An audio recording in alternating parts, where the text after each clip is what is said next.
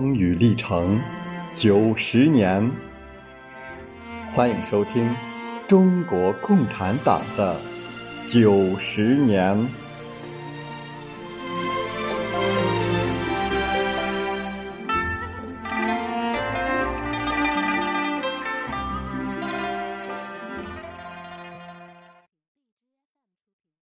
党的二大在全中国人民面前。破天荒第一次提出了明确的反帝反封建的民主革命纲领。早在19世纪就已经开始进行的中国民主革命，长时间里没有弄清革命的对象和动力，没有正面的提出过反对帝国主义和封建势力的主张。中国共产党成立刚刚一年，就把这个问题基本解决了。这说明。只有用马克思主义武装起来的中国共产党，才能为中国革命指明方向。这个纲领很快传播开来，打倒列强、除军阀成了广大群众的共同呼声。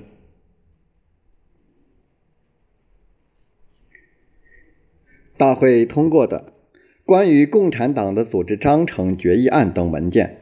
阐明了中国共产党是无产阶级中最有革命精神的分子所组成的政党。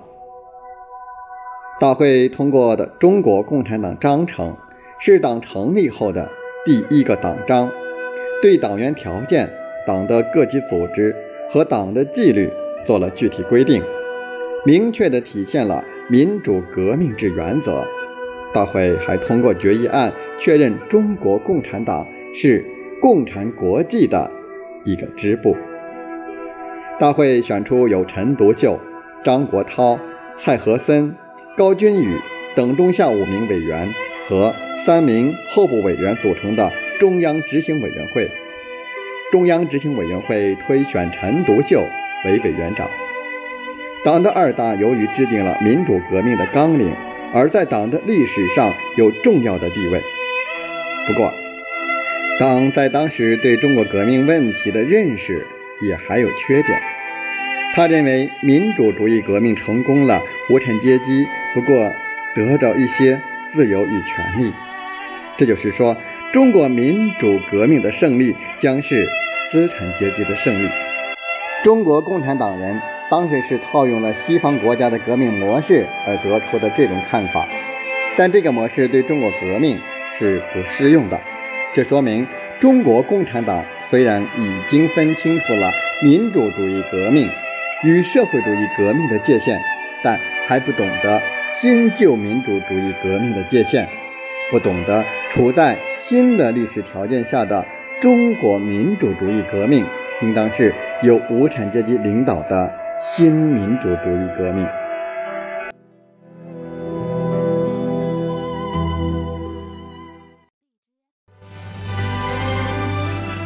不忘初心，牢记使命。欢迎继续收听中国共产党的九十年。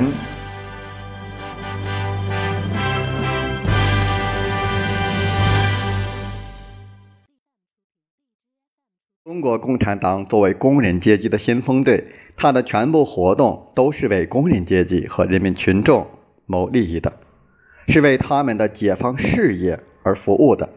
因此，他敢于相信和依靠群众。为了大力开展工人运动，中国共产党成立了公开做职工运动的总机关——中国劳动组织书记部，总部原设在上海，后来迁往北京。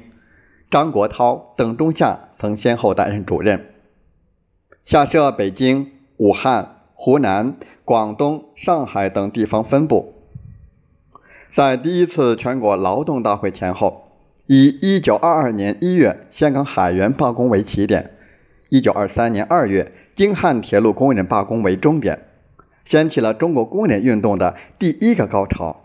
在持续十三个月的时间里，全国发生大小罢工一百余次，参加人数在三十万以上。1922年1月，香港海员为要求增加工资举行罢工。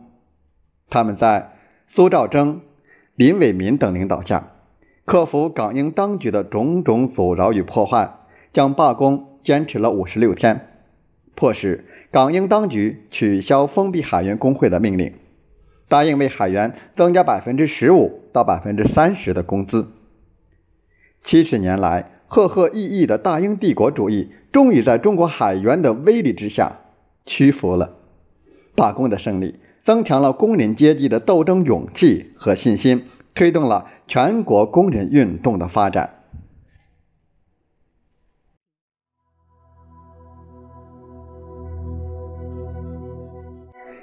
安源路矿共有工人一点七万余人。毛泽东曾来安源调查，随后由李三立来此开辟工作。一九二二年五一国际劳动节，安源路矿工人俱乐部宣告成立。九月初，毛泽东到安源对罢工进行部署，接着刘少奇也来此工作。九月十四日，罢工开始。工人提出要求保障工人的政治权利、改良工人待遇等十七项条件。由于工人的英勇斗争和社会各界的声援，路矿当局被迫承认工人所提的大部分条件。坚持了三天的安远罢工宣告胜利结束。工人俱乐部成员迅速由罢工前的七百人发展到一万余人。京汉铁路工人罢工，目的是争取成立京汉铁路总工会，主要领导是张国焘、罗章龙等。京汉铁路总工会原定于1923年2月1号在郑州举行成立大会，曾经通电保护劳工的军阀吴佩孚竟下令军方制止开会。由于总工会会所遭到破坏，代表寓所被包围，会议无法举行。总工会号召全路工人举行罢工，为争自由而战，为争人权而战。二月四号，在长达两千余里的京汉铁路上，三万名工人在三个小时内有条不紊地举行了总同盟罢工。二月七号，在帝国主义势力的支持下，吴佩孚调动军警在京汉铁路沿线血腥镇压罢工工人。反动派将京汉铁路总工会江岸分会委员长林祥谦捆绑在电线杆上，强迫他下令复工。林祥谦宁死不屈，壮烈牺牲。前来参加京汉铁路总工会成立大会的京汉铁路工会法律顾问施阳，随后也在武昌被杀害。施阳牺牲前。身中三弹，仍引吭三呼“劳工万岁”。在这次惨案中，前后牺牲者五十二人，受伤者三百余人，被捕入狱者四十余人，被开除而流亡者一千余人。由于遭到军阀的残酷镇压，二七惨案发生以后，各地的工会组织除广东、湖南外，都遭封闭。工人情绪一时趋于消沉，全国工人运动暂时转入低潮。在这个时期，党在集中力量领导工人运动的同时，一些共产党员也开始到农村地区开展农民运动。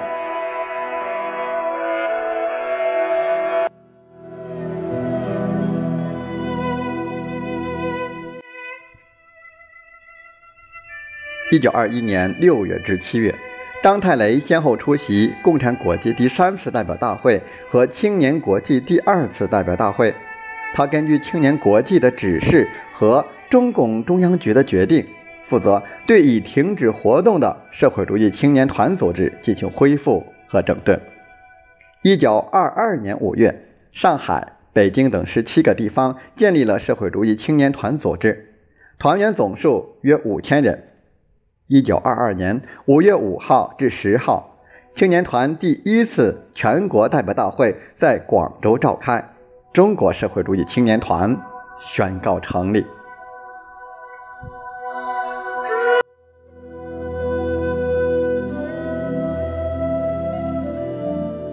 一九二一年八月，党帮助在上海颇有影响的中华女界联合会进行改组，作为党的临时中央。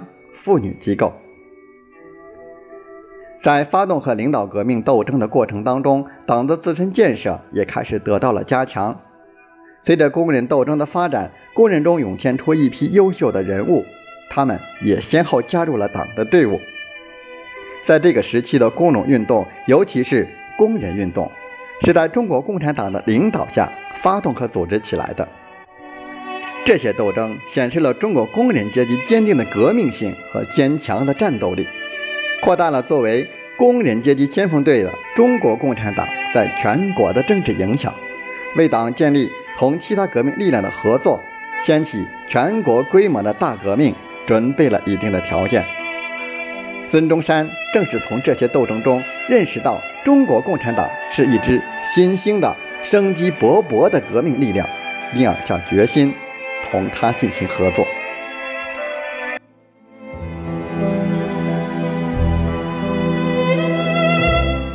在这个时期的斗争也提供了一些重要的教训。